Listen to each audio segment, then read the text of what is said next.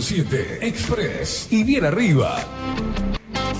Disfruta de la radio a través del magazine que llegó para descontracturar tus mañanas. Con ustedes, Catherine Velázquez.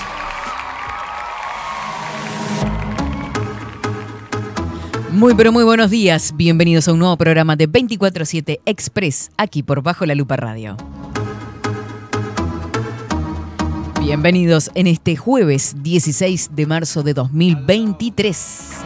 Ya pasamos la mitad de marzo, increíble. Eh, pasa todo menos el calor acá. 27 grados la temperatura actual en Montevideo. Una locura la pesadez que estamos viviendo en este momento. Cielo totalmente cubierto, así que amenaza con más lluvias. Ojalá que sí, veremos qué sucede. Muy buenos días, Indiada hermosa, Indiada guerrera y rebelde, toda la tribu que está presente cada mañana a través de 24-7 Express y por supuesto para los más pequeños, para los que están en la escuela y los que se están preparando. Buenos días, indiecitos hermosos. Vamos. Y dice, movete.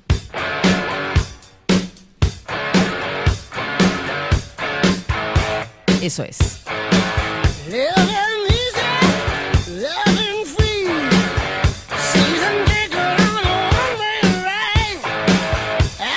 ¿Cuánto te moviste hoy? ¿Te moviste o estás estático? ¿Te estás quejando o estás haciendo cosas para cambiar? A ver. 11 horas 31 minutos. Estamos arrancando y le damos los buenos días a él. Muy buenos días, Facu Vikingo Casino. ¿Cómo le va? Buenos días. ¿Cómo estamos? Ah, bien, ¿usted descansado? Me salió, bien la voz. la sí, verdad. sí, sí, la verdad que sí. Me- me sorprendió hasta yo. Espectacular. Eh, que estamos todos sorprendidos con el nuevo sonido. No sé qué pasó, pero estamos todos así. Mejoras. Mejores, mejorando día a día. Es una cosa que nos despegamos. Traigan, traigan, traigan pegamento que nos vamos. Solamente estamos pegados por el calor, pero Ah, bueno, sí, eso sí, estamos muy pegoteados. Muy bien, y le damos la bienvenida también a Marco Pereira. Atención, porque nos va a dar a conocer las redes sociales. Seguinos en nuestras redes sociales.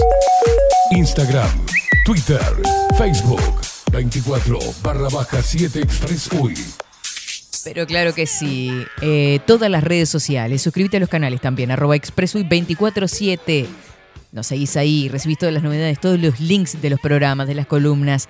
Todo, todo, todo. También te suscribís al canal de YouTube. Tan importante que puedas compartir, dar me gusta, suscribirte. Todas esas cosas. Anda para ahí. El canal de YouTube de 24-7 Express. Que está todo lo generado en 2021, 2022, 2023. Y dale que va.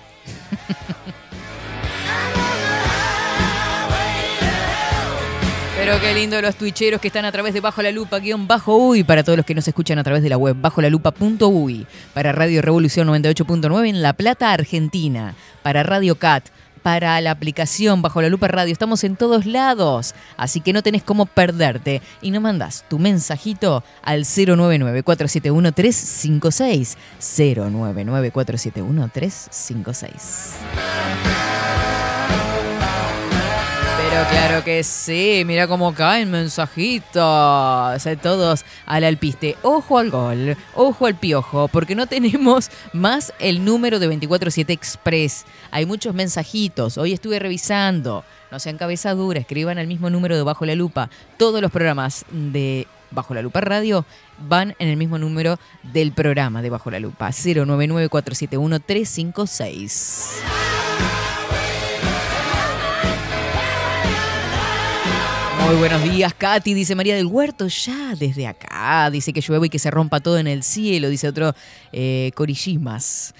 Dice, hola, buenos días, India hermosa, voy a pagar, mirá, no me muevo, me mueven, dice. Mike dice, buenos días, Katy, desde España, aquí los, unos luperos que se supera día a día. Pero qué lindo escuchar eso, me encanta. Y buenos días, luperos, a todos. Eso es. Va. Por supuesto, andan Ana, María y Aldo. Supongo yo que con un matecito. Hoy tuve tiempo de tomar un matecito, por suerte, que a veces de mañana no me está dando el tiempo. Buen día, Katy, Facu, equipo. ¿Cómo están ustedes? Los saludamos desde Pinamar, los dos. Ay, perdón. Ay, arrancamos de nuevo, así no. Dice, buenos días, Velázquez. No, no, no, no, no, no, no. Muchos no. ¿Cómo podés empezar el programa sin el wow? ¿Así? No, muchacha, así no. si quiero lo pone de nuevo y lo, hago. Después cambia la, cortina de nuevo. Acá, viste, lo, lo pedís, lo tenés.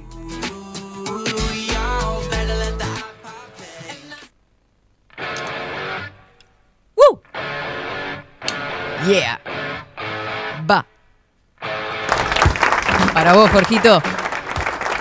Ellos quieren que grite, que revolee cosas acá. Yo no sé. Solo las baquetas vamos a revolear. Bueno, ¿todos contentos ahora? Ay, pobrecitos. Pues saludos para Paula. Dice, buenos días, Katy Facu. Día pesado en el cerro por acá los enanos con reposo porque están con fiebre y laringitis. Pronta recuperación para los dos chiquitines. Viste que el cambio de temperatura, la lluvia... Ayer se ensopó todo el mundo. Porque claro, lo que fue al mediodía y media tarde que llovió y ya todo el mundo había salido de su casa y seguramente sin paraguas, yo veía todos ensopados. Yo como me dio el tiempo justito de volver en el mediodía, volví con el paraguas a la vuelta. Nada, hermoso. Jorgito que dice, ahora sí, el día va a ser bueno. Bernardo dice, vamos, bien ahí ese grito, ahora sí.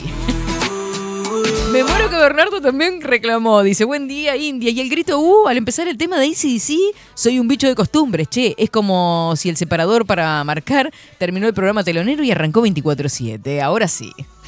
No sé, tengo calor, vengo, vengo estresada, los tiempos, los minutos. Soy tan estructurada. Ahora sí, grita Coco Leite también. Buen día, India, calor y humedad. ¿Cómo son, eh? Están atentos a todos los detalles. Esa, esa es mi India, dice Sofi por acá también. Dice, porque es como un toque, si falta algo, uno no funciona, es verdad, viste, hasta medio más impulso ya. Ya grité, ya estoy contenta. Queda hasta ese hueco. y- Es que me olvidé, eh, no sé qué, qué estaba pensando. Creo que me distraen con los mensajes ustedes, son ustedes. Ay, chava culpa ya. Me hago cargo, me hago cargo. No, volverá a ocurrir. Nos vamos rápidamente con el informe del tiempo, a ver qué nos depara para estas próximas horas.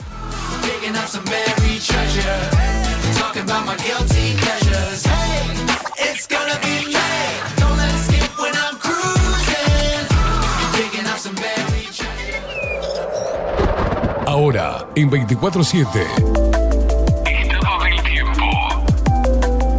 Estado del tiempo. ¿Y qué decirte del tiempo? Que ya no sepas, esto es una locura. Cielo nuboso, 27 grados una décima la temperatura actual. Los vientos que soplan del sur 6 kilómetros en la hora, nada más. Muy, muy quietito. 1003 hectopascales, la humedad 79%, la visibilidad 15 kilómetros. Hoy de mañana estuvo nuboso, cubierto, con precipitaciones y tormentas. Sin ser acá en Montevideo, ¿no? Mejoras temporarias, nieblas y neblinas. Para la tarde, nuboso y cubierto, precipitaciones y tormentas con mejoras temporarias. La mínima que tuvimos hoy, 21 grados, la máxima 31. Para el viernes 17, nuboso y cubierto, precipitaciones y tormentas, mejoras temporarias y hacia la tarde precipitaciones aisladas y mejoras. La mínima para el viernes 21 grados, la máxima 30. Para el sábado 18, nuboso, periodos de cubierto, día de cumpleaños de mi sobrino. Cuatro años cumple. Ay Dios. Neblinas y bancos de niebla, nuboso y cubierto. Para el sábado se prevé una mínima de 20 grados y una máxima de 28. Baja levemente, ¿viste? El sol está saliendo a las 6.45 minutos y se oculta a las 19 horas y 4 minutos. Se acerca, se acerca agazapadamente el otoño. ¿Viste? Los días más cortitos, todo. Este es el informe del Instituto Nacional de Meteorología.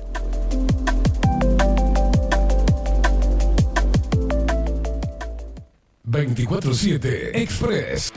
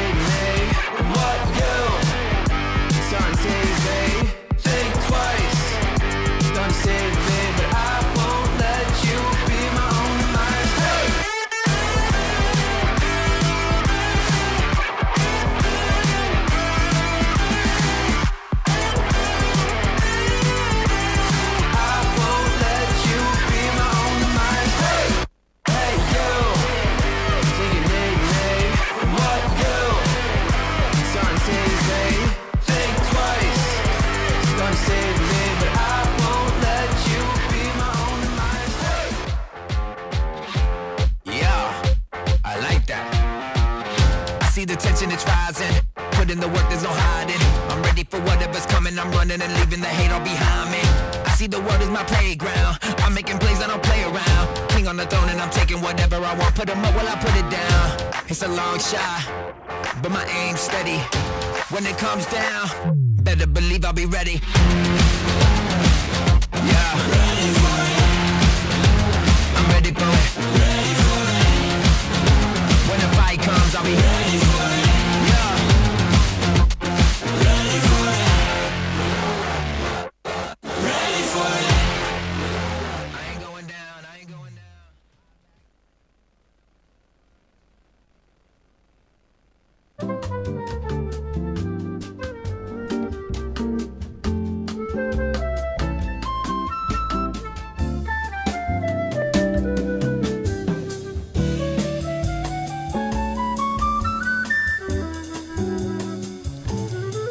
19 minutos nos separan de las 12 del mediodía y ya estamos con ella. Desde tempranito, charroteando por acá, compartiendo libros, compartiendo de todo un poco. Experiencias con la lluvia en el día de ayer. Le doy- y estamos en Composé, además. Una Sí. cosa de loco. Nos trajimos el mismo libro y el mismo color de el, mismo, ropa. el mismo libro y el mismo color de ropa. Increíble, no nos pusimos de acuerdo. ¿eh? ¿Eh? Eh, le damos la bienvenida y los buenos días a María García Marichal con esta columna El misterio de la El palabra. misterio de la palabra. Muy buenos días, Catherine, muy buenos días, Facu. Para mí es un placer, como siempre, y muchas gracias por, por el espacio y a la audiencia. Un abrazo muy grande. y las repercusiones tan lindas que ha generado la columna. Qué lindo. Están compartiendo, Qué están lindo. Me- me hace totalmente feliz. inmersos en las Porque, letras. porque estamos, claro, estamos eh, las dos muy articuladas en un mundo que es un mundo muy especial, que es el mundo de los libros. Sí, Un mundo único. ni que hablar. Hoy estuve en una biblioteca tempranito. Ay, qué lindo. Es 8 de la mañana. Los ámbitos de vacía. Ah, el ámbito de una biblioteca donde solo estás vos o hay Mm. algunas personas. Creo que es uno de los ámbitos más lindos para poder leer. Me encantan las bibliotecas, me encantan. Me encontré con unos títulos de unos títulos de ediciones tan hermosas. Ah, ¿viste? El Quijote de la Mancha, un libro gigante que no lo podía ni agarrar, pero quería ver las ilustraciones y la edición. ¿Viste? Es tan Ay, lindo el es contacto con el hermoso, libro, hermoso el aroma. tocarlo, el, el perfume. No, no, el libro es, es único, es realmente un- una maravilla del, del, del espíritu humano Totalmente. realizado en, en una obra. Ni que hablar que sí. Y en esta oportunidad, eh, como ya lo anunciamos a través de las redes sociales, eh, que ya los oyentes habrán visto, vamos a hablar de un peruano. Un peruano, un peruano que se las trae porque sigue estando con sus 80 y Seis o 86 siete. o 7, con una vitalidad de una creatividad y una eh, lucidez creativa y además de crítica que es maravilloso. Estamos hablando de Mario Vargas Llosa. Totalmente. Mario Vargas Llosa. Mar- Polémico si los hay. Sí, muy polémico, muy criticado. Pero yo siempre quiebro una lanza por Mario Vargas Llosa porque creo que esa mente tiene que experimentarlo todo, tiene que investigarlo todo, tiene que averiguar todo, porque la inquietud intelectual de este hombre es realmente fantástica.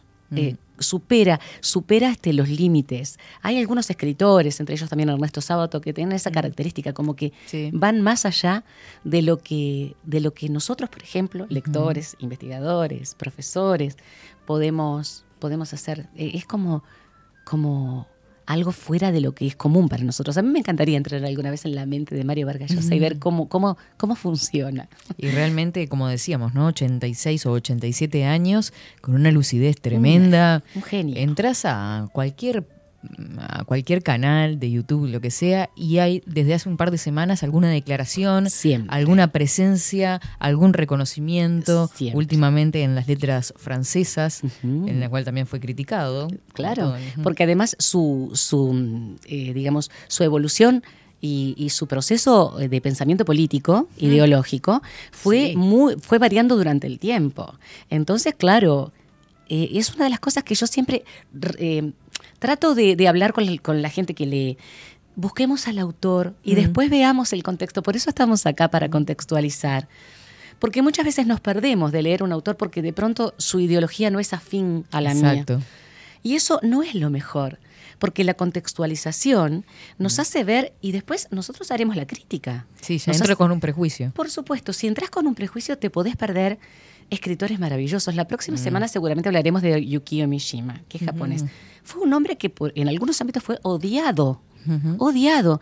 Pero la maravilla de la literatura de Yukio Mishima eh, es imponderable, digamos. Entonces, vamos a tratar de conocer un poquito a Bueno, Mario. vamos a conocerlo. Vamos a conocerlo. Primero vamos a hablar un poco de su vida, algunos de sus logros, y después vamos a contextualizarlo en ese Perú que sabemos que ahora mismo está pasando por situaciones sociopolíticas y económicas muy complejas, que tiene una, una constitución en la cual el presidente tiene un puesto muy frágil del que puede caer con mucha facilidad, y eso lo hace también eh, muy proclive a que haya dictaduras tras dictaduras. Claro. Y le ha pasado en la historia. Entonces vamos primero a este magnífico escritor, que es Mario Vargas Llosa. Muy bien. Se llama Jorge Madi- Mario Pedro Vargas Llosa. Es marqués de Vargas Llosa. Ujú. Fue un título eh, honorífico otorgado por el rey Juan Carlos I de España el 3 de febrero de 2011. Así que estamos hablando de un marqués. El marqués de Vargas Llosa, que nació el 28 de marzo de 1936. Mirá, está por cumplir años. Está por cumplir años ahora, fin de mes. Claro. En Arequipa, Perú. Un hombre con una inteligencia impresionante y con una vida muy interesante, muy Sí. interesante. Su lanzamiento como escritor, para entrar, digamos, Ah. en su obra antes de analizar su vida, fue con La ciudad de los perros, que es una de las grandes novelas. Totalmente. De una fuerza y de una crueldad en algunos momentos y de una ternura en otros. Brillante. La ciudad de los perros, que está ambientada en, en su paso por la escuela militar. Claro. En el paso por la Que escuela les militar del- recomendamos. Del, mismo leer. Mario Vargas Llosa. Eh, la ciudad de los perros apareció en 1963. Y ya en ese momento lo integran los críticos literarios. Tengamos en cuenta que los críticos literarios nosotros podemos eh, leerlos o no, pero siempre gente que está muy versada en la literatura, lo incluyen, lo incluyen en el boom latinoamericano. Bueno, sí.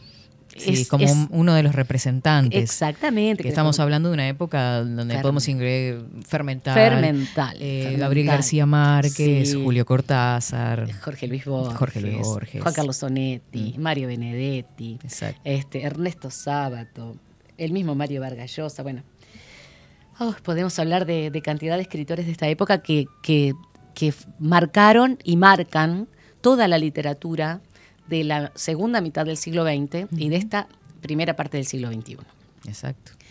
Nació en Arequipa, como decíamos, el 28 de marzo de 1936. Eh, Su lanzamiento fue con La Ciudad de los Perros. Y una de las características que ya tiene La Ciudad de los Perros y tiene toda la obra de Mario Vargas Llosa es que es absolutamente disruptiva con respecto a la literatura tradicional peruana y en muchos casos latinoamericana. Mario, Mario Vargas Llosa rompe con el tiempo lineal. Claro. Que es una característica justamente del boom latinoamericano, ¿no? Exacto. Entonces, vamos a ver un escritor en el, en el que eh, el tiempo confluye en distintos momentos, va y viene. eh, es algo totalmente maleable. Yo creo que el tiempo es maleable, Catherine, ¿sabes? Tenemos una vida lineal, pero creo que el tiempo es maleable. E Y incluso- creo que lo hace más interesante todavía al texto incluso, Claro, ¿no? porque ese ir y venir, ese indagar en el pasado, en el presente, proyectarse, Y requiere de un lector atento. por eso antes que nada, un lector atento y un escritor puntilloso, porque ahí no puede haber incoherencias. Entonces tam- estamos hablando de un hombre muy joven que escribió La ciudad de los perros y que rompe con una tradición literaria en la República del Perú y que hace en Latinoamérica un nuevo camino. Y es realmente interesantísimo. Em, además de, de lo disruptivo con el tiempo, eh, él trabaja muchísimo un lenguaje pulido, es decir, el lenguaje de Vargas Llosa es un lenguaje sumamente intenso, eh, muy agradable de leer, pero cuida hasta el último detalle de la puntuación, de las palabras que usa. Él habla de que tiene demonios internos, todavía lo dice, y que a los demonios hay que exorcizarlos, y que cómo se exorcizan los demonios, escribiendo. Escribiendo, claro. Escribiendo. Estoy muy de acuerdo con él en ese aspecto. Eh, entonces, eso, eso que tiene dentro de él, esa especie de, de fogosidad, después vamos a ver, vamos a hablar de un, un discurso que dio en un determinado momento que, decía que la literatura es fuego.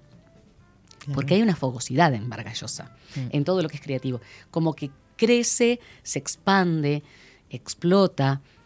E- Es intenso. Es que su producción literaria es impresionante. Enorme. Mm. Es este monumental. Y sí. Es monumental. Después vamos a nombrar los libros, vamos a ver que no, no nos va a dar el tiempo, no nos daría el Mm. No, tiempo. no, es tremendo. Y los artículos y todo lo demás, las investigaciones, Ensayos. los ensayos, claro, Ensayos, un gran claro. ensayista, un gran ensayista.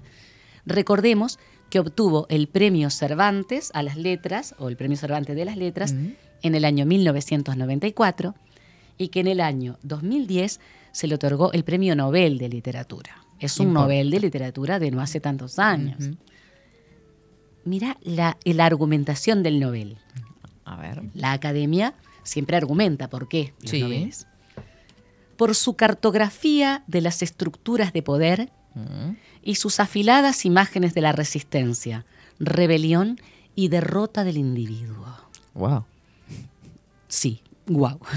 ¿Cuánta historia hay detrás? Hay historia personal, Sí. hay historia de su pueblo, hay historia familiar, hay historia política. De ahí la importancia de entender el, el pensamiento y la obra de los, de los autores, teniendo en cuenta también el lugar geográfico, el momento histórico-político y el momento sociocultural. No podemos sacarlos. Es que hay que entender que no va a ser el mismo Mario Vargas Llosa en 1963 que en 2023. Ahí está justamente el kit del asunto. Mm.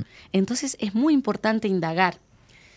Desde niño eh, vivió una vida muy nómada o nómade. Es decir, vivía un poco en Lima y en Piura, en la costa peruana, y un poco en Cochabamba, en la República de Bolivia. Sus padres se separaban, se reconciliaban. Entonces, Mario no tuvo una, un arraigo muy grande con respecto a la casa, la escuela, Mm. los estudios hasta que no fue a la universidad. Claro. Es- ese desarraigo, que no es un desarraigo propiamente dicho, sino que es una cuestión de, de ir y venir, hizo de él ya un hombre muy observador de las realidades, de los paisajes, de las personas, de las comunidades, de los aborígenes, de, de- de los inmigrantes, de, de distintas cosas, desde que era muy chico. Claro. Y además lo forjó en su personalidad. Ni que hablar. No es lo mismo una persona que está establecida que una persona que además va y viene entre dos países. Y dos paisajes totalmente distintos, como la costa peruana y la región de las yungas de. Bolivia. Estamos hablando de una región desértica donde hay oasis, como después vamos a ver cuando veamos la, la naturaleza de Perú, y una región que está entre los Andes y la selva Claro. Entonces, Ahora que hablas de la niñez, este, estuve leyendo también su relación particular con su padre. contame, contame porque... Eh, uno de los datos que mm, de Mario Vargas Llosa que encontré es que él en realidad en los primeros años de su vida eh, le dijeron que su papá era- estaba muerto. Ah, no sabía eso. Y a los 10 años aparece y el golpe que pudo haber generado en ese niño, el hecho de encontrarse con ese padre, que era un padre además autoritario, Muy, este, muy, eso, autoritario muy y que lo va, va a influir mucho en, su, en sus trabajos también. Claro, porque él habla mucho del autoritarismo allí. Mm. Pero eso que me contás eh, me impresiona muchísimo, porque, por ejemplo, quiere decir que ese, ese ir y venir es después de los 10 años. Claro.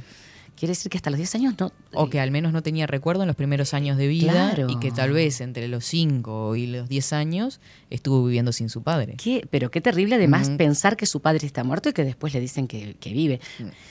Entiendo muchas cosas de, esa manera de pensar y de ser de Mario Vargas Llosa en una vida que fue compleja. Claro. Si ya me estás contando esto que es, yo lo desconocía, imagínate, el permanente ir y venir entre la casa del padre y de la madre.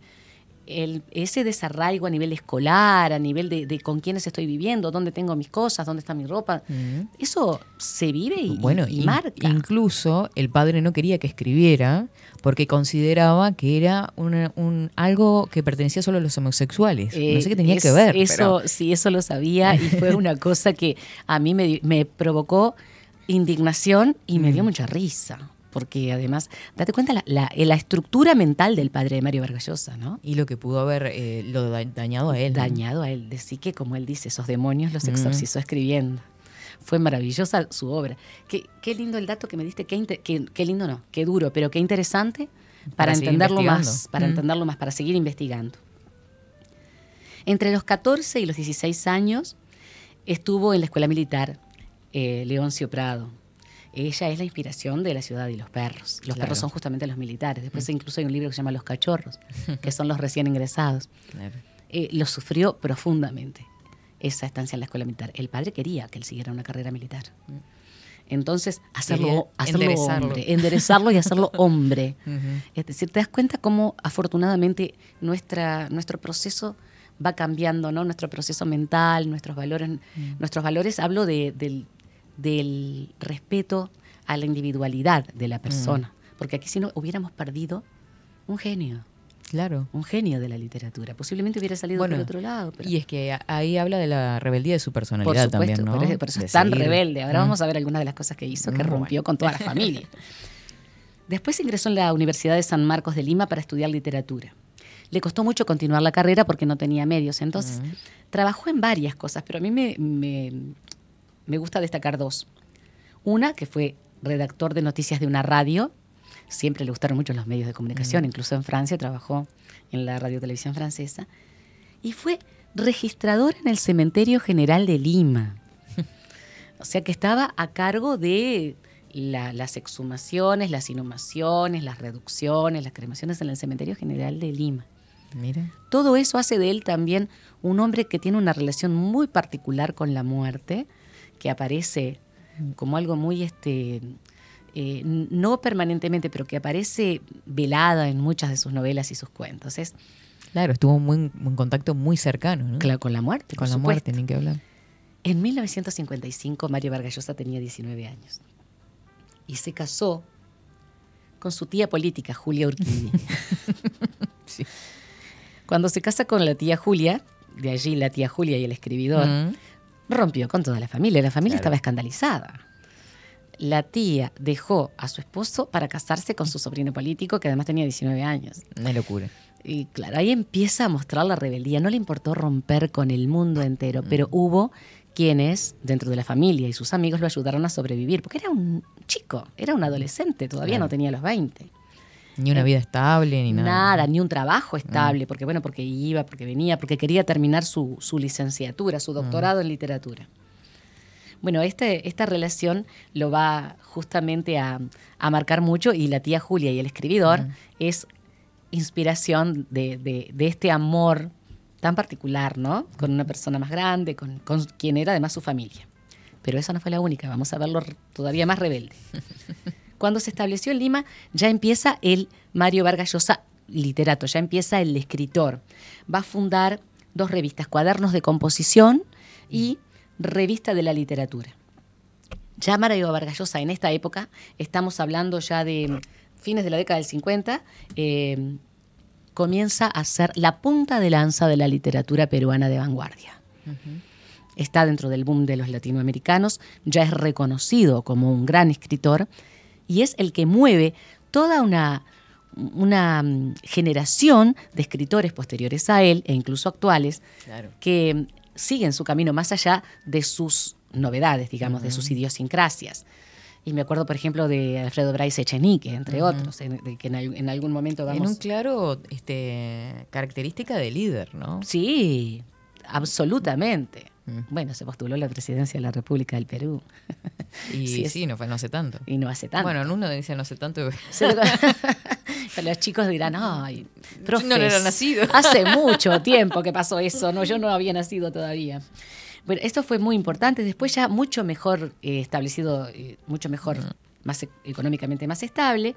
Se va a establecer en Europa. Eh, va a trabajar en la, radio- la radiotelevisión francesa en París y luego en el Queen Mary College en el Reino Unido, en Londres. En 1959, con 23 años, publicó Los Jefes, que es una novela, todo inspirado, por supuesto, en su vida militar, en los procesos eh, dictatoriales peruanos, todo aquello que a él lo mortificaba, eh, toda aquel- aquella amargura interna que tenía y esa actividad, ese fuego interior que no le permite estarse quieto y estar sin escribir. Claro. No puede estar sin escribir. Incluso cuando recibió el premio Nobel.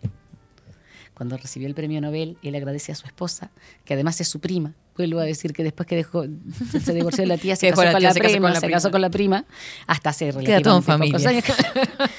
Se queda- te voy a decir algo. En un momento determinado dije, voy a romper una lanza porque ahora está en pareja con Isabel Presley, la ex esposa de Julio Iglesias, que es una mujer muy bella, es, este, tiene origen filipino. Y bueno, da la impresión de que están muy estables. Dejó la familia, ya algo es Está ¿no? grande ya para Ya, estar para estar buscando la familia, ¿no? ¿no? El rebelde de Mario Vargas Llosa. Entonces, los jefes, este va a ser impresionante. La ciudad de los perros, el éxito de la ciudad de los perros eh, rompe las fronteras de la República del Perú, se hace conocido en Latinoamérica y en España, lo hacen ver como un, como un grande de la literatura, se empieza a traducir al francés, al inglés.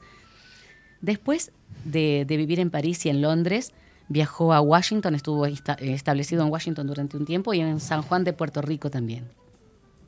Divorciado de Julia, se casó con Patricia Llosa, su prima hermana, en el año 1965. Con ella estuvo 50 años casado, o sea, fue bastante estable la relación y tienen tres hijos que se llaman, si no me acuerdo mal, se llaman Álvaro, Gonzalo y, bueno, no me acuerdo cómo se llama la chica, pero que después me voy a fijar bien. Mario Vargas, eh, o sea, todos Vargas Llosa. Todos son Vargallosa y sí, sí, son Vargallosa, Claro. porque la, la madre es Llosa de apellido. Mm. Sí, es, es una historia muy especial la, la de, la de Mario. Álvaro, Gonzalo y Morgana, qué Mm. nombre precioso, me encanta. El nombre de- les ha dedicado a sus hijos algunos de sus libros.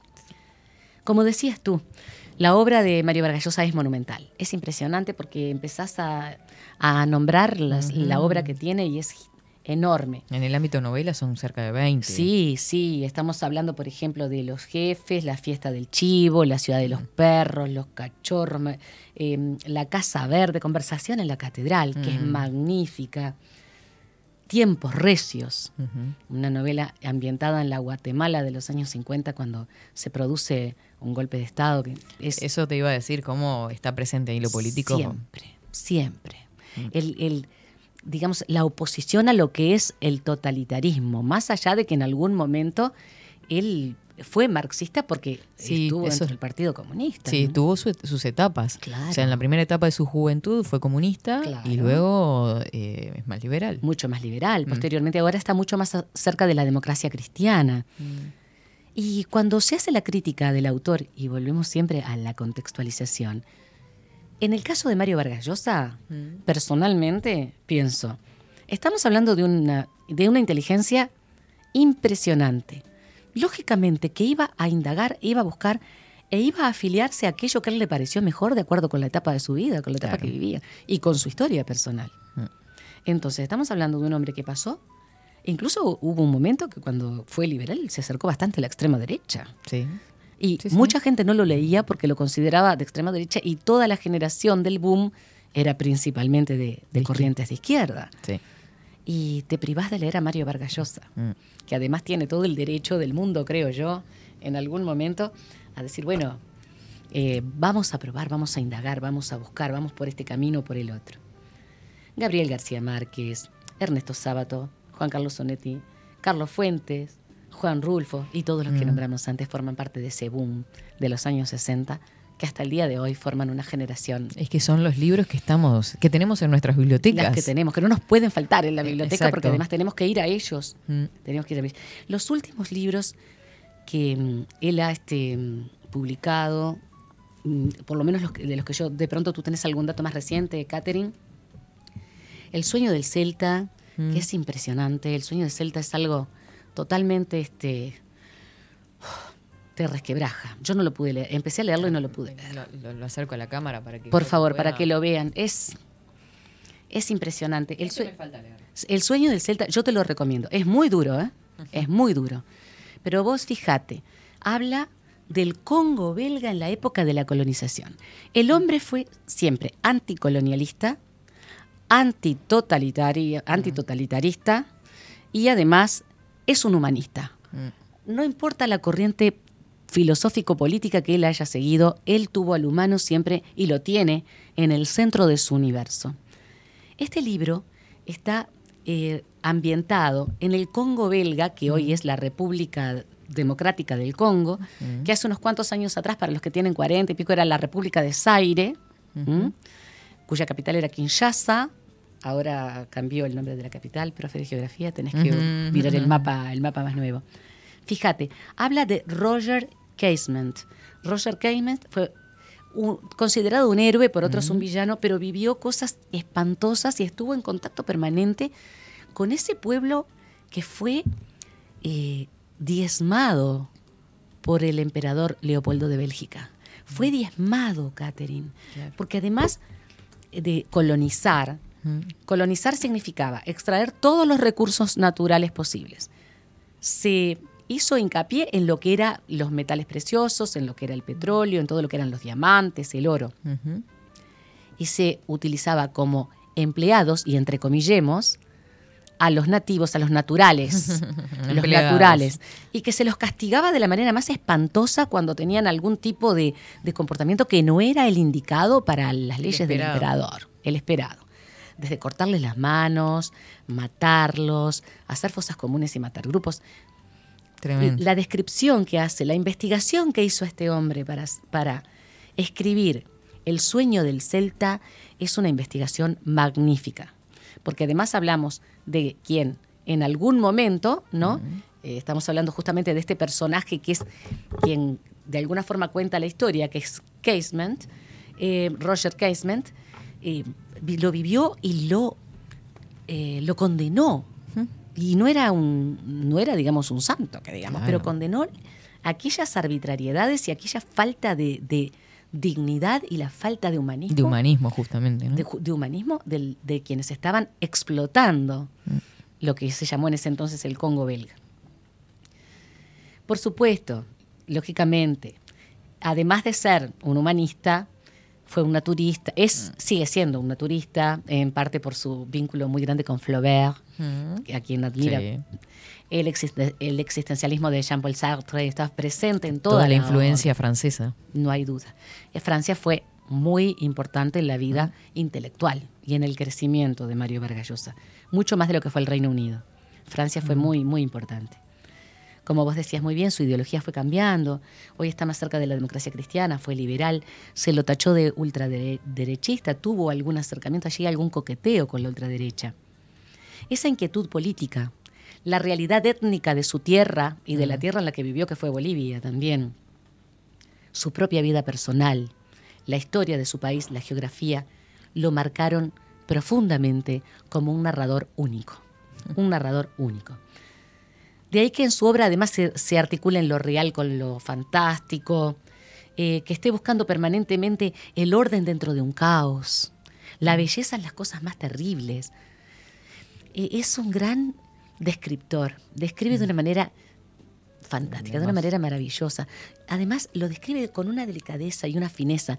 Por ejemplo, todo lo que es erótico en Vargas Llosa tiene una, una finura, una fineza en la descripción, pero también describe con enorme crudeza lo que es duro, lo que es eh, tenebroso y espantoso en las relaciones interpersonales.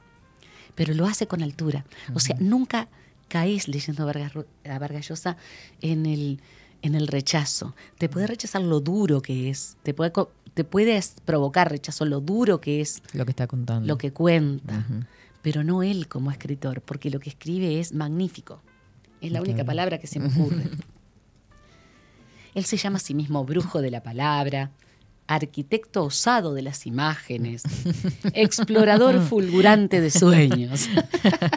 Me Imagínate que también tiene, digamos, cierto grado de, de, de- de autovaloración muy alto Sí, muy alto, muy alto, porque se llama a sí mismo así. Imagínate esto, explorador fulgurante de sueños. no, no, tremendo. Arquitecto usado de las palabras. Sí, qué misterio. Soy un arquitecto osado de las palabras. Eh, no, eh, eh, todo lo que él dice de sí mismo, brujo de la palabra. En el año 1967, el 4 de agosto, él tenía 23 años. En Caracas le iban a entregar dos reconocimientos. Un premio, eh, que justamente era el premio de la crítica literaria a su obra, y el premio Rómulo Gallegos, casi nada, ¿no? Fue a recibir. Entonces, él hace un discurso que se llama La literatura es fuego. Qué lindo. Ese discurso plantea todo lo que es él realmente, esa, ese algo que lo consume. Porque él plantea que la literatura, como el fuego del que hablábamos el otro día, Sí. es creadora, es alentadora, ilumina, da calor, te permite... Poder también, ¿no? Pero el fuego es poder. Un poder maravilloso y un poder destructivo. Entonces, el fuego tiene todo eso. La mente de Vargas Llosa pasa por todo eso, por la creación, la belleza, la creatividad, la maravilla, el horror, el entender un país como es el suyo, que es un país complejo desde el punto de vista histórico, sociopolítico. De ahí que ah, se haya, eh, pro- digamos, haya querido hacer carrera política, porque de alguna forma quería hacer un cambio, pero un cambio hacia el humanismo. Y perdió las elecciones con Fujimori. Alberto Fujimori. Vos date cuenta que después de eso toda la historia ¿no? de Fujimori. Estamos hablando de que estas elecciones fueron en 1990. Claro, nosotros decíamos no hace tanto, 30 años. Claro, claro. Para los más jóvenes eso es una eternidad. Pero en una vida como la mía, por ejemplo, de gente más grande que yo, no hace tanto. Yo recuerdo perfectamente a Mario Vargas Llosa proponiéndose como, como posible presidente de la República del Perú. Y había gente que lo demonizaba. Claro. Y asumió Alberto Fujimori. Gana Alberto Fujimori. Que en la época de los 90 de Fujimori. Exactamente. Entonces, estamos hablando de un país muy particular. Vamos a hablar un poquito de esa geografía y de esa historia y sociopolítica. Por favor, Sí, contame. Ahí vamos a entender a este hombre y la maravilla y por qué la literatura es fuego. A ver, Fuego que ama, que, que, que crea, que reúne y fuego, que- y fuego que puede destruir Destruye. todo. Perú es un territorio muy grande. Mm. Es un territorio muy extenso. Tiene 1.285.000 kilómetros cuadrados. Vos date cuenta que nosotros tenemos menos de 300.000 kilómetros cuadrados de superficie. Estamos hablando de cuatro veces nuestra superficie, ¿no? En este momento actual, 2023, tiene alrededor de 34 millones de habitantes uf, en una situación de enorme desigualdad. Mm. Desde el punto de vista geográfico, Perú está en plena zona ecuatorial, entre el Ecuador y el trópico de, de Capricornio. Pero ¿qué sucede? El, el Ecuador al norte, el trópico de Capricornio al sur. Nunca digan arriba y abajo, por favor, se los pido. Se dice al norte, al sur, al este y al oeste. Mis alumnos me hacían enojar y me dijeron, se dice arriba, abajo, a la derecha y a la izquierda, profe. No, Entonces, no, no, no. era a, a propósito, ¿no? Sí, Para claro. hacerme renegar en la clase. Nosotros vamos a tener una realidad física bien, pero bien eh, marcada. Tenemos tres regiones establecidas. Sobre el Océano Pacífico tenemos la costa, que es un desierto, que en el sur se transforma en el desierto de Atacama, claro. el desierto más árido del mundo. En ese desierto, increíblemente, vive la mayor parte de la población de Perú. Porque, ¿qué sucede? Desde la región de la sierra, que es la cordillera de los Andes, donde se encuentran los grandes nevados, ¿no? Y los volcanes, que, Hermoso también. hermo- bellísimo, muchos de los cuales son, son volcanes activos. Descienden, ahí sí descienden, porque por la ley de gravedad van bajando la montaña hacia el Océano Pacífico, gran cantidad de ríos que tienen cursos paralelos entre sí. Y esos ríos han permitido la creación de oasis. Oasis porque, bueno, porque la gente se estableció allí desde la época preincaica, estableció, por ejemplo, sistemas de riego, fueron creciendo esos sistemas de riego también y se, se pobló. Allí está Lima, Mm. allí está Trujillo, el puerto del Callao, Chiclayo. La mayor parte de ellos son ciudades y puertos, pero la- las grandes ciudades peruanas se localizan en la costa. Claro. Allí vive la mayor parte de la población, que podríamos llamar caucásica o blanca, la población inmigrante y la población negra o afrodescendiente. No nos olvidemos que hay una fuerte inmigración asiática.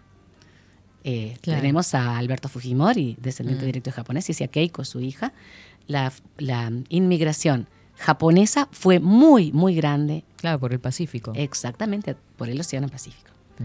La sierra, que es la región de las montañas. En la región de las montañas es donde se encuentra Cusco, la capital del antiguo imperio incaico. Vos date cuenta que estamos hablando que pasamos del desierto cálido a una zona en la cual, donde vive la mayor parte de la población aborigen, Mm. quechua y aymara, están en la altura, en la altitud, en zonas bastante áridas que fue donde se los relegó cuando la colonización.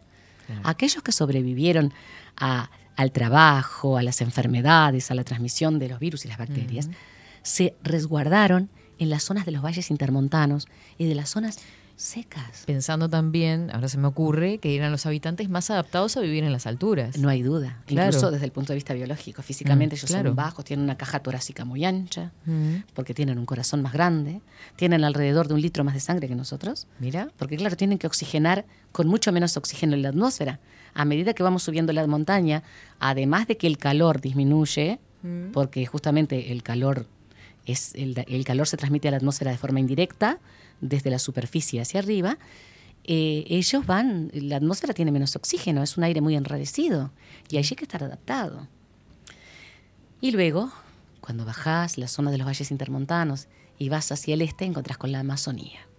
Y allí están los otros aborígenes, dentro de los cuales tenemos en el hablador a la comunidad machiguenga, Claro. hoy en día defendiendo con uñas y dientes sus territorios de las empresas que quieren hacer minería, que quieren hacer minería a cielo abierto allí. Los, machi- los machiguengas. Como aquellos pueblos ancestrales que de pronto to- tendrían, lógicamente, tenían que humanizarse, porque en el caso de los incas fueron muy crueles, pero cómo perdieron su identidad. Cómo la colonización de antes y la colonización de las empresas ahora Ujú. provoca la pérdida de identidad de esos pueblos, ¿no? Qué tremendo. Con respecto a la historia, bueno, después de... Fíjate de qué estamos hablando. Antes de que los incas se hicieran con todo el Tahuantinsuyo, es decir, que, que crearan su imperio, había en la región peruana ya civilizaciones. Estamos hablando de civilizaciones que tienen que ver con las ciudades planificadas, agricultura, ganadería, sí, un estilo de comunicación, un estilo de especialización, vida. todo, todo. comercio, alfabeto o sistemas de escritura, pictográficos, ideográficos, lo que fuere. Los Chavín, los Nazca, los Tiahuanaco, los Caral Supe, que hace relativamente pocos años una investigadora, antropóloga y arqueóloga encontró Caral, la ciudad más antigua que se conoce hasta el momento, precolombina, digamos, de antes de la llegada de los españoles a América Latina. Así que vos imaginate. Em, los Wari, y bueno, luego vienen los incas con un poderío armamentista enorme, con una organización política muy poderosa y muy vertical, y se hace con todos estos territorios. Sí. A los- a los Me- me- se me vino el Inca Garcilaso de la vez. Claro, después aparecen, claro, después aparecen esa mixtura, porque la historia es la historia. Entonces, reneguemos de lo duro y de lo cruel, sí, pero no reneguemos de lo, lo que ya fue, ya no lo podemos cambiar. Eh, hay una mixtura, hay un- una articulación entre aquellas, aquellos mitos, aquellas creencias, aquellas formas de pensar, de hablar, de transmitir, a lo que después fue, por ejemplo, alguien maravilloso como fue el Inca Garcilaso de la Vega. Claro. Y hablamos de un poeta de altísimo vuelo. Sí. Sus comentarios reales. Ay, los comentarios reales de Garcilaso.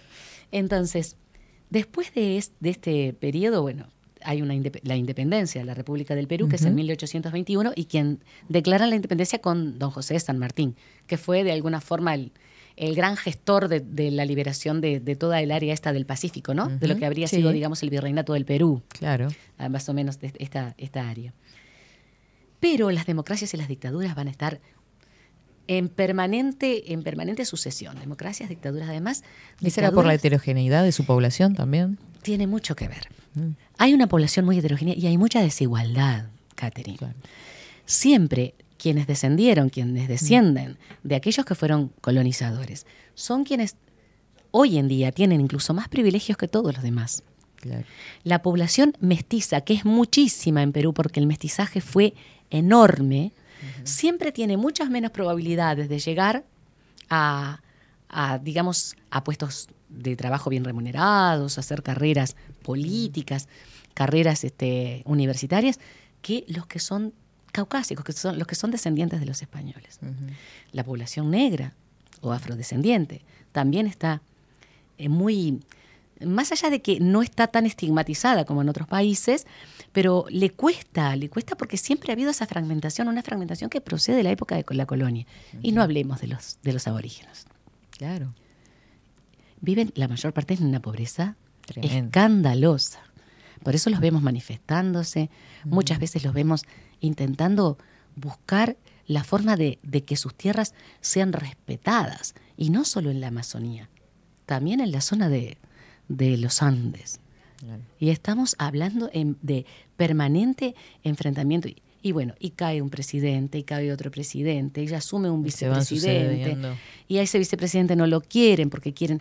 Hay además un, un gran problema en lo que es la, mm, eh, la figura de la presidencia de la República en Perú, que es frágil, puede caer con mucha facilidad. Entonces, el hecho de que sea un régimen presidencialista, pero donde el Parlamento tiene una fuerza tan grande, no le permite al presidente que esté hacer la modificación y ver que el pueblo pueda elegir al próximo y cambiar. Claro. No hay una posibilidad.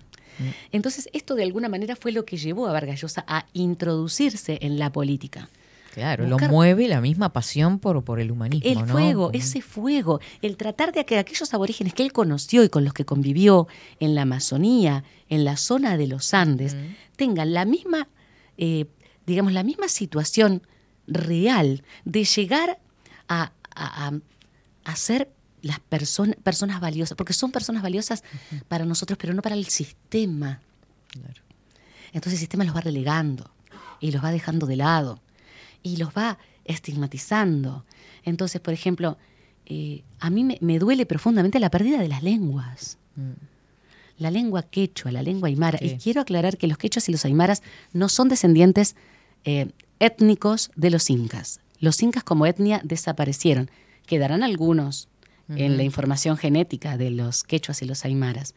Los pero incas no son descendientes. no son descendientes directos, incluyendo el idioma inca, no es el idioma que hablan actualmente los pueblos, los pueblos este, aborígenes de la, de la sierra y de las zonas. No, se donde perdió. Se perdió. Esa lengua se perdió, como se perdieron tantas cosas de los Claro. incas y las civilizaciones anteriores que fueron también arrasadas por el imperio incaico, que tuvo de todas maneras el respeto, el inca, los incas tuvieron el respeto de mantener la lengua y mantener la religión, salvo que el incarrí no iba a ser, por supuesto, la máxima autoridad. Claro. Entonces, todo eso, en un hombre de esta inteligencia, en un hombre de esta inquietud como Mario Vargas Llosa, claro que lo hace buscar caminos por los que poner en práctica todo ese fuego interno que lleva. Hasta ahora lo ha hecho siempre a nivel de la literatura. Yo creo que ya está grande para hacerlo a nivel de lo que es Política. la política. De todas maneras, socialmente se mueve en forma permanente. Bueno, incluso, ahora que nombrás lo del lenguaje, eh, tuvo declaraciones eh, que siempre son tomadas como polémicas con respecto al lenguaje inclusivo también. que- no sé si lo viste. Lo vi, pero me encantaría que vos, que vos lo Mm, plantearas. Claro, un periodista le pregunta este, qué opina sobre por qué se dice todas y todos y por qué no se puede usar el todes. Responde con una carcajada. ¿Lo viste? Lo vi. Responde con una carcajada y dice, ¿qué me estás diciendo? Es- claro, él, él defiende el idioma español Por supuesto. original. por eh, es que eh, yo sinceramente vuelvo a, a lo mismo que habíamos hablado el primer día y que Aida Vitale también defiende, que estamos sí. hablando de una de la generación del, del 60 justamente, Sí. que, que está, está viva como Mario Vargas Llosa, es mayor que él, 10 años Mm. prácticamente mayor que Mario Vargas Llosa. Dejemos que el lenguaje evolucione por sí mismo. Claro. El lenguaje evoluciona. Si el lenguaje evoluciona solo, ¿por qué tenemos que imponer? Y me dicen, y, y respeto, hay quienes defienden, defienden el hecho de decir, bueno, eh, yo respeto, pero no comparto. Y tengo el derecho De no compartir. de no compartirlo. Permítanme no Mm, compartir claro. el lenguaje inclusivo. No, a mí me, me rechina. De pronto, dentro de 10 años, no me rechina. Pero dejen que el lenguaje, este maravilloso lenguaje que usa este autor grandioso, por ejemplo, y tantos otros, ¿no? Que han usado y usan. Dejemos que, que fluya naturalmente y que los cambios se den naturalmente, no porque haya un cambio sociopolítico, cultural, tiene que haber un cambio en el lenguaje así, un corte. No, dejémoslo. El lenguaje solo va a ir marcándose. Y por otra parte, tenemos un lenguaje que no es, no deja de ser inclusivo. Yo creo que nuestro lenguaje es sumamente inclusivo. Sucede que el género le da determinada belleza al lenguaje. El género. Y el número, y acá viene, ¿puedo decir una anécdota cortita Sí, antes de que vayamos? Una anécdota de una exalumna que yo amo mucho y a quien no voy a nombrar. La amo mucho. Eh, fue alumna mía de geografía, pero en geografía salvó porque hizo un trabajo que yo le pedí, lo hizo muy bien. Eh, aprobó geografía en el liceo número 2 de Las Piedras, Liceo Germán Cabrera, liceo público. Un- unos chiquilines, como en el San Isidro y en el San Juan Bosco, el María Auxiliadora, el liceo número 4 de Las Piedras, recuerdos hermosos. Entonces, debía matemática e idioma español. Estaba rindiendo el examen de idioma español. Mm. Una de las profesoras de la mesa le dice, bueno, muy bien, decime, ¿cuántos números tiene el idioma español? Y con una carcajada, como le de Vargas Llosa, le dice, infinitos, profe, infinito número, o sea, confundió el examen de matemática con el examen de idioma español. En lugar de, de decir este, dos, dijo infinitos. La profesora no sabía lo que iba a hacer. Dijo, no sé si abrazarte o sacarte corriendo de la mesa. Ay. ¿Cuántos números tiene el idioma español? Infinitos, profe. Claro, debía matemática. Debía matemática también. también, qué, qué enredo. Ay, vamos a hablar de alguno de los libros de, de este gigante, Por supuesto. Mario Vargas Llosa. Yo te voy a decir cuál es mi libro preferido. A ver. Yo he leído mucho de Mario Vargas Llosa, pero mi libro preferido es El Hablador, que vos lo trajiste también. Coincidimos Estamos- en el color y en los libros hoy. El Hablador. Vos sabés que para mí El Hablador es un libro mágico. Mágico. Hay muchísimas ediciones, Sí, además. claro, esta es una edición. Esta es más nueva. Esta es una edición viejita que tengo yo desde hace unos cuantos años, me la regalaron como libro leído. Mm. No se dice libro usado, se dice libro leído. Porque Muy bien. los libros son leídos o no leídos. Entonces, eh, Mario Vargas Llosa utiliza en muchas de, muchas de sus novelas, Mm. utiliza la doble narración. Me encanta a mí eso, por eso también puede jugar mucho con el tiempo. Claro. Habla casi siempre en primera persona o en tercera persona y luego un- hay un narrador, digamos, que hace una narración paralela. En el hablador está esa técnica, esa técnica literaria, en el que parece que el mismo Mario Vargas Llosa, porque en primera persona, él habla incluso de muchas cosas que, que atañen a su vida personal y a su vida, y a su vida, hace un cuento, hace una historia acerca de uno de sus compañeros de colegio al que llamaban Mascarita.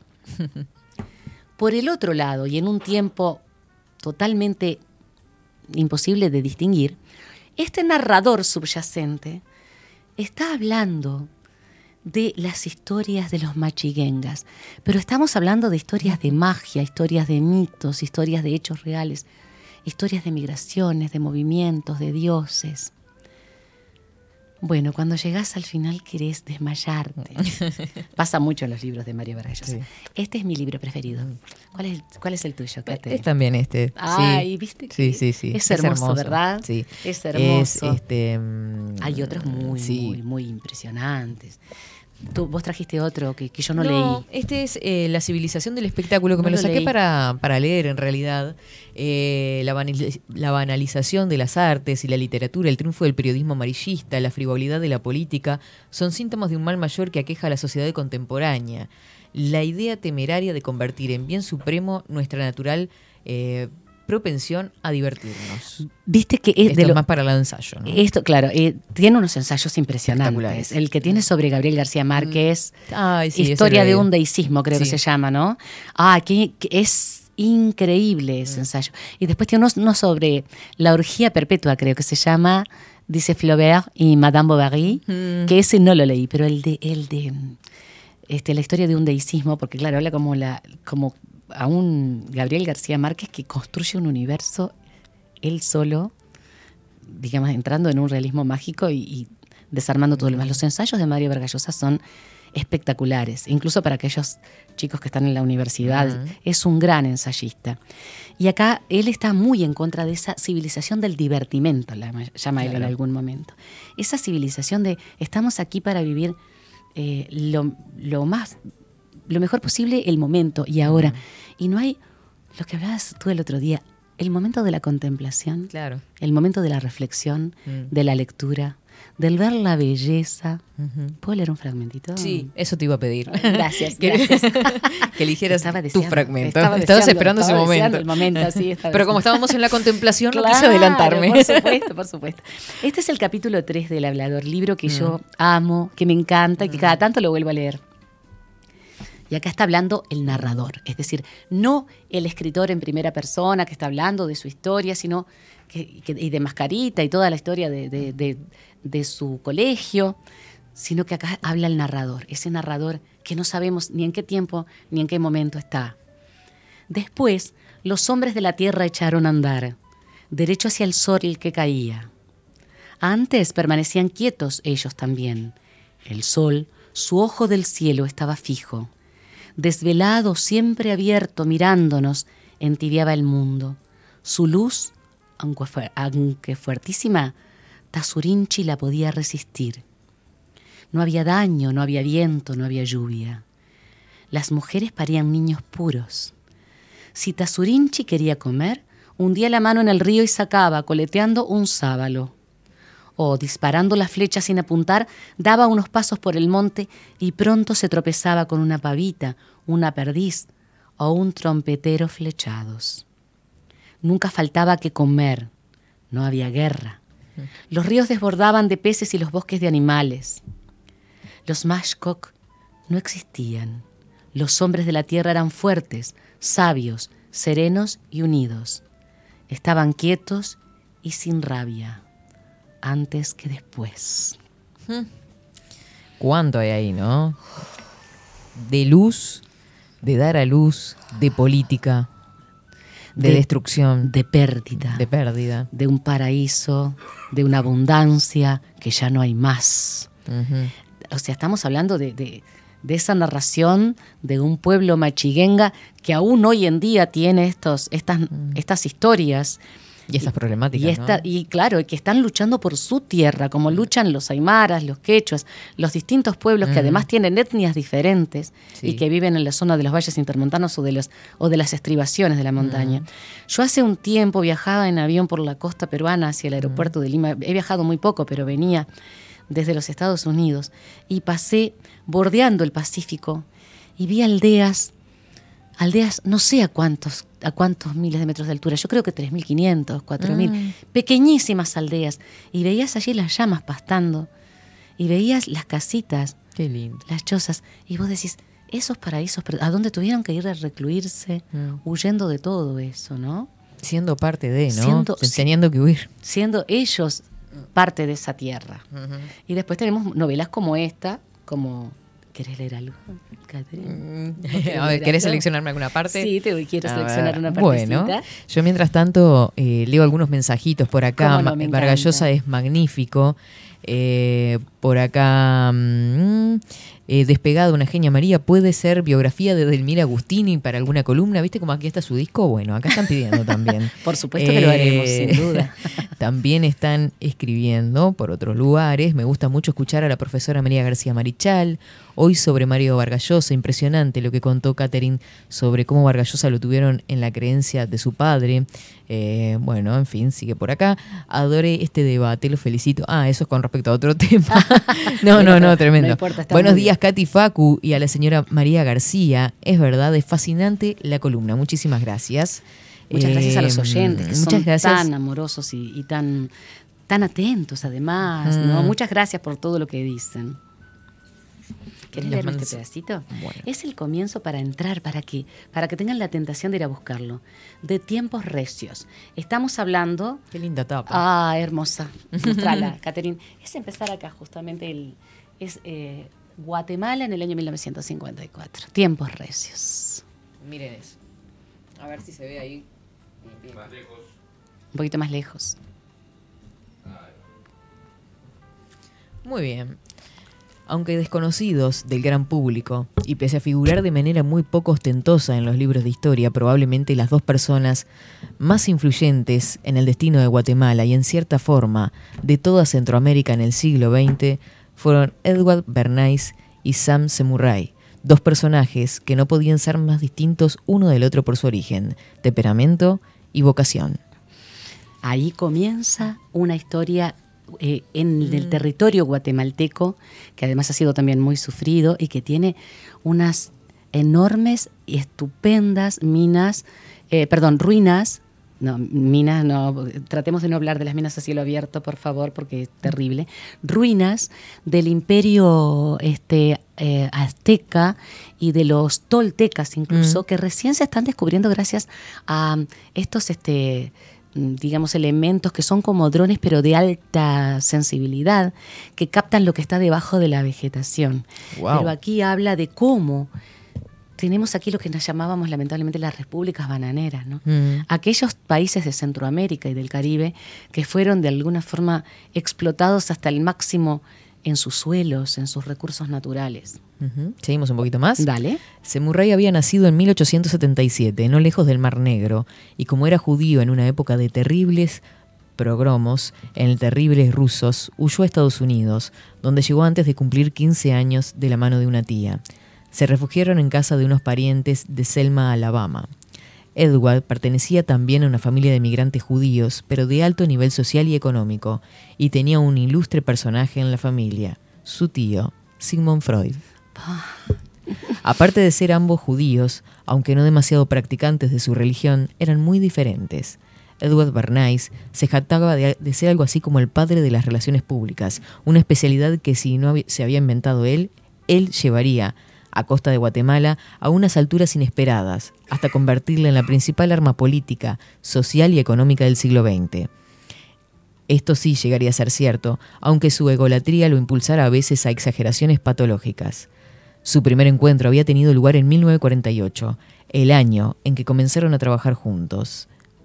Sanse Murray le había pedido una cita y Bernays lo recibió en el pequeño despacho que tenía entonces en el corazón de Manhattan. ¿Viste?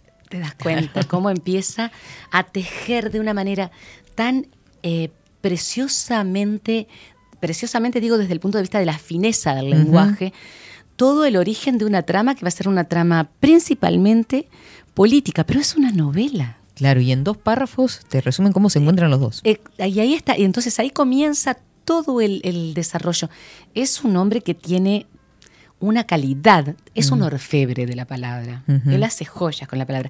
Y En es un, eh, es un, un narrador que usa mucho el- los diálogos. Eh, justamente. Hay una presencia impresionante de Eh, diálogos. hermoso. Y es uno de los primeros escritores, si no el primero, que usa el diálogo, eh, utiliza el diálogo, in- digamos, integrado al texto.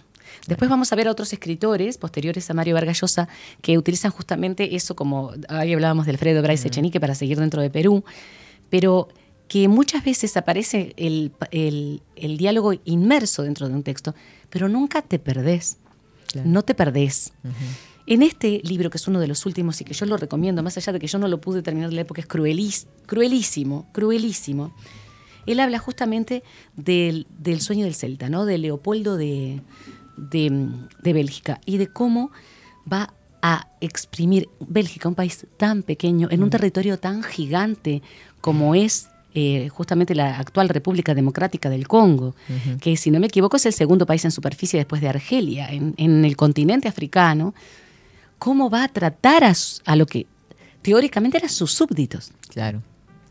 pero eran colonos, es decir, no eran colonos, eran nativos, naturales, Ah. eran negros Terrible. y tenían una cultura totalmente diferente a la suya. Para ellos eran atrasados. Entonces, los castigos, por ejemplo, que les imponían eran cosas espantosas. Ahí incluso Vargas Llosa se fundamentó mucho en documentos y había fotos que eran espeluznantes. Espeluznantes. El sueño del Celta. Y seguirá escribiendo este señor. Y sí, y sí, con la lucidez que tiene uno hoy. Sí, e- es realmente maravilloso. Un creador único, un genio para mí. Que Es- hablar que él sí. sí que se internó en el misterio de la palabra. Totalmente. Y por acá anduvimos este, investigando sobre Mario Vargallosa y, y su misterio. Sí, muchas gracias. Muchísimas gracias, Y un María. saludo grande a la audiencia y a ti. Gracias por estar aquí. A vos. Así pasaba María García Marichal con El misterio de la palabra.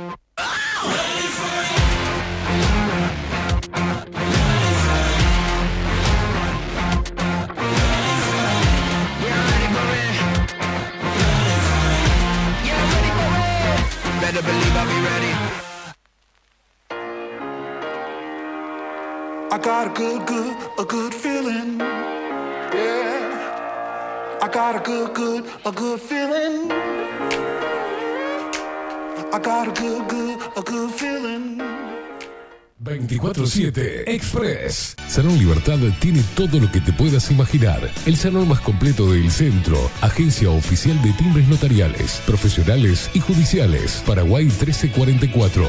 Teléfono 2 900 3833. Café Jurado. Directamente desde la planta hasta su propia taza. Siempre garantizando la mejor calidad. Café Jurado. Su cuerpo, su intenso sabor y su aroma hacen de nuestro café un placer único. Desde 1912. Pasión por el café. Mercado de Carnes La Vaquilla. Ofrece a sus clientes los mejores cortes y la mejor atención. Ventas por mayor y menor. Descuentos especiales a parrilladas, colegios y caterings. Envíos sin cargo. Teléfono 2-208-9877. Horarios de lunes a sábados, de 7 a 13.30, de 17 a 20 horas. El tierno sabor de nuestras mejores carnes a su mesa. Mercado de Carnes La Vaquilla. Avenida San Martín, 2555. Teléfono 2-208-9877. Envíos sin cargo. Wolfer Contenedores. Realizamos oficinas, viviendas y proyectos a medida. En Wolfer Contenedores armamos el proyecto para tu vivienda con uno o más contenedores. Visita nuestro showroom en Ruta 1, kilómetro 155-500 y elegí tu vivienda.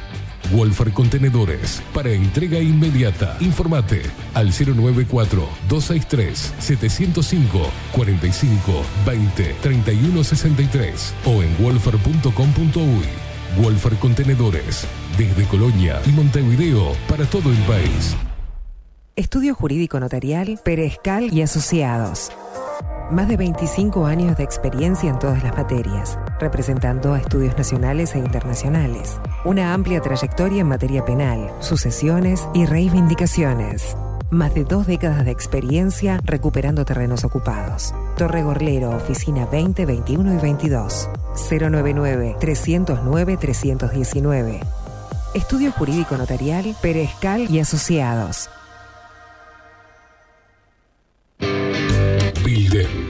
Transformación digital. Creamos la estrategia de transformación digital para que tu empresa avance y se adapte a los desafíos de hoy. Desarrollo y posicionamiento web, community management, planes de marketing digital.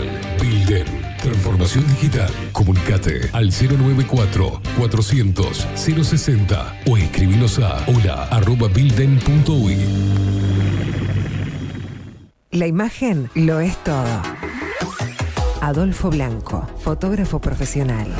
Una buena foto guarda tus recuerdos y también puede vender tus productos. Cobertura fotográfica de cumpleaños, bodas, eventos empresariales, retratos, books, fotos de productos, fotos para web. Fotógrafo profesional, Adolfo Blanco, 099 150 092. Seguinos en nuestras redes sociales.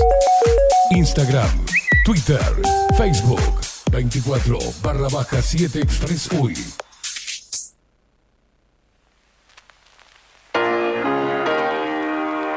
I got a good, good, a good feeling. Yeah. I got a good, good, a good feeling. I got a good, good, a good feeling. Yeah, I'm up on the cloud, ain't coming back down.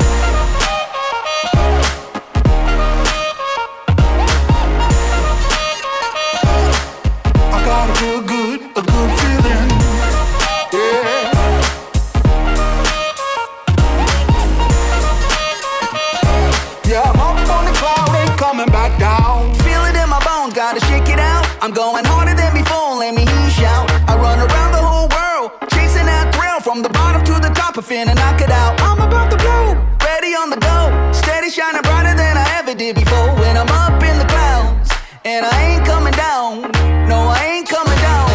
Oh no, I'm the talk of the town. I know you're feeling it now. Come on and move to the sound, and keep it going, keep it going, and turn it up I got a good, good, a good feeling. Yeah, yeah, I'm up on the cloud, ain't coming back down.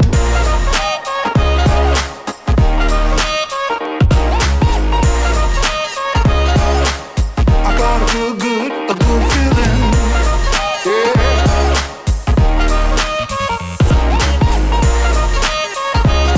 yeah, I'm up on the cloud, ain't coming back down.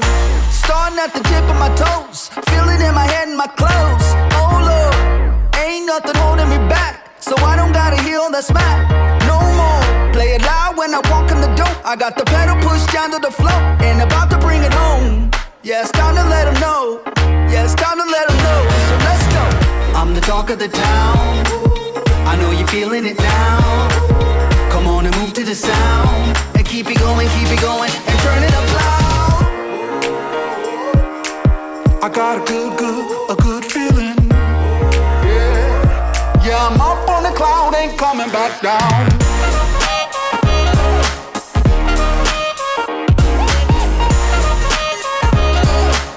I got a good, good, a good feeling.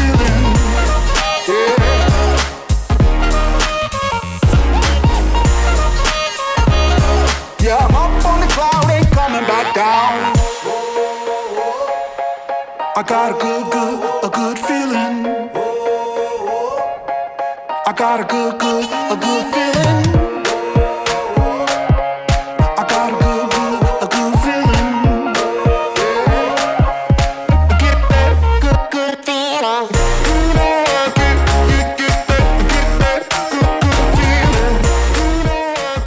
12 horas 46 minutos, continuamos por 24-7 Express en esta mañana calurosa. Estamos viendo ahí la rambla de Positos. Saludos para Daniel que dice buen día Katy, profe y Expreso Luperos, muy buena columna y excelente interacción entre ambas. Muchísimas gracias. Dice totalmente disfrutable. Podríamos estar horas escuchándolas. Felicitaciones. Gracias.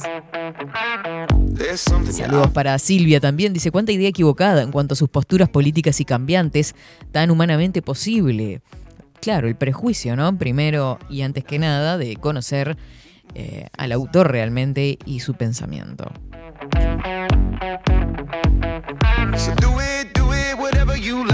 Paco Vikingo Casina ambientando, musicalizando las mañanas de 24-7 Express. Un saludo para todos los que escuchan eh, luego a través de Spotify, que en un ratito, un minutos nada más, subimos el programa.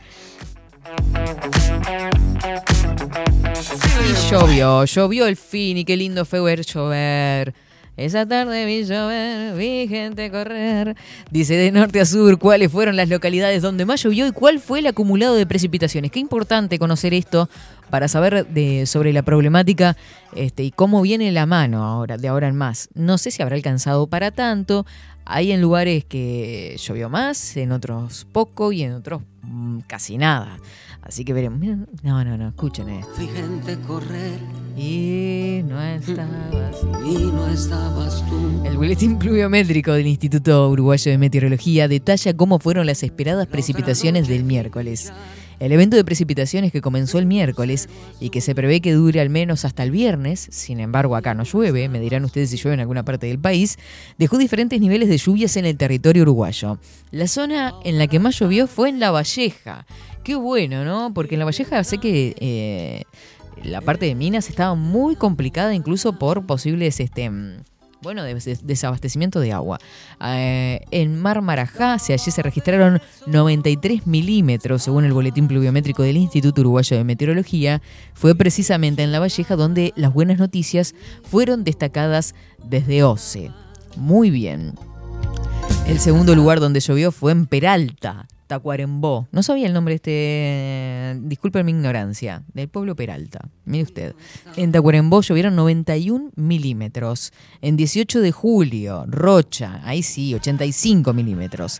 En Garzón Maldonado, 85. En Rincón de 33, 76 milímetros. Estamos dando a conocer este, cuál fue. eh, las localidades que más llovieron. En San José llovieron 76 milímetros. En Manuel Artigas Malabrigo, 75 milímetros. En Arbolito, Cerro Largo, 73 milímetros. Bernabé Rivera, en Artigas, 72 milímetros. Y en la localidad de Goñi, eh, Florida, 71 milímetros. Bueno, eh, eh, bastante, vieron que nombramos eh, departamentos bastante distantes unos de otros. A esa zona le siguió Peralta en Tacuarembó, eh, el informe de Inumet detalla de otras zonas que le siguieron, que dimos a conocer recién. Lo importante es que llovió y qué importante, y ojalá que siga un poquitito más, a ver si podemos recuperar un poquitito y podemos refrescar las tierras. Paralelo, el presidente de OCE dijo que se está estudiando bajar la presión del agua en Montevideo. Atención. Dice, y que ya se está instrumentando en San José. O se tiene que lograr que todo el mundo tenga agua, dijo el jerarca. El presidente de OCE, Raúl Montero, no descartó que se baje la presión del agua en Montevideo debido al déficit hídrico que afecta al país. Se mantiene todo lo que estaba instrumentado, no tenemos solucionado el tema. Tenemos que ver cómo evoluciona, cómo sigue, introdujo en rueda de prensa Montero al ser consultado sobre si se levantaría la prohibición de utilizar agua en usos no esenciales y la decisión de bajar la presión en La Valleja, el departamento más afectado según su ranking. El podio que elaboró completa San José y la zona de la Costa de Oro de Canelones, entre el arroyo Pando y Solís Chico. Ante la pregunta de si en San José también se bajaría la presión del agua, respondió, en San José estamos tratando de aprender a hacerlo porque es un sistema muy nuevo. Creo que vamos a empezar a realizarlo, a trabajar con presiones menores. Interrogado entonces si era viable tomar una medida similar en la capital, Montero lo ratificó. En Montevideo lo están estudiando es una red más difícil de manejar en lugares chicos, en muchos lugares chicos ya se está haciendo. Sobre la baja presión del agua, argumentó que hace que la gente gaste menos y que OCE tiene que lograr que todo el mundo tenga agua.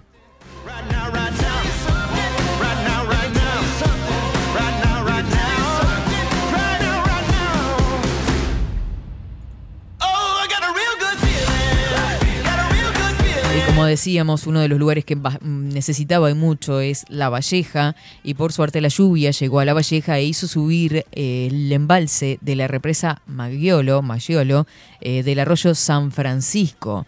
Eh, hoy continúa lloviendo hasta ahora y vamos a ver qué, cómo evoluciona. Esto era a las 7 y media de la mañana. Que se haya detenido la caída y que haya subido es un dato importante. Las noticias son buenas y alentadoras para la ciudad de Minas, en el departamento de La Valleja, porque las esperadas lluvias finalmente llegaron a esa zona del país, cuya, cuya situación hasta ayer era crítica en relación a las reservas de agua para potabilizar. Demoró en llegar, pero llovió. Alrededor de las 19 horas empezó a llover. El embalse de la represa empezó a subir de a poco, dijo a Telemundo el gerente regional de OCE en La Valleja, Eduardo Liar. La represa está ubicada sobre el arroyo San Francisco, una de las dos fuentes que junto al río Santa Lucía abastece a la ciudad de Minas. Allí la falta de lluvias registrada en los últimos meses generó alerta entre las autoridades de OCE. La represa abarca 50 hectáreas con un volumen que supera los 800.000 metros cúbicos y en este momento estamos a menos de un 10% de su capacidad, manifestó Oliar días atrás durante la visita de Telemundo a la zona. Una vez un mes de lluvias normales restablecería totalmente el sistema para poder funcionar normalmente. Hace seis meses que no llueve en, en, la cuenca del arroyo San Francisco. Tenemos un déficit hídrico de un año en un periodo de tres años. Es una situación muy compleja. La lluvia trajo alivio a la situación en tan solo unas horas, y es que esa zona, en esas horas se registraron acumulados de hasta 60 milímetros. Bueno, un alivio, aunque sea para, para esta zona y para este arroyo que ya estaba sufriendo la sequía y, y de forma bastante importante.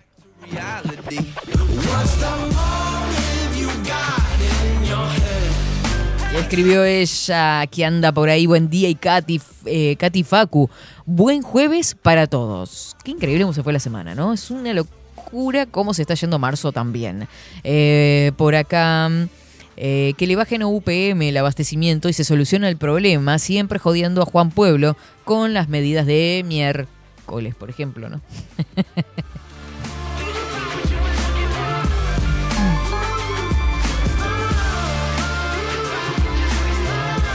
Nos estamos acercando a la una de la tarde, gente. Nos tenemos que retirar. Una locura cómo se pasa el tiempo y cómo disfrutamos también de la columna El misterio de la palabra. Nos reencontramos mañana. Mañana con Ana Lali en su columna A discernir que ya vamos a estar compartiendo en todas las redes sociales y en todos los medios que la tenemos a ella directamente desde Rocha, que también nos estará seguramente contando cómo se vivieron las precipitaciones de las últimas horas por ahí.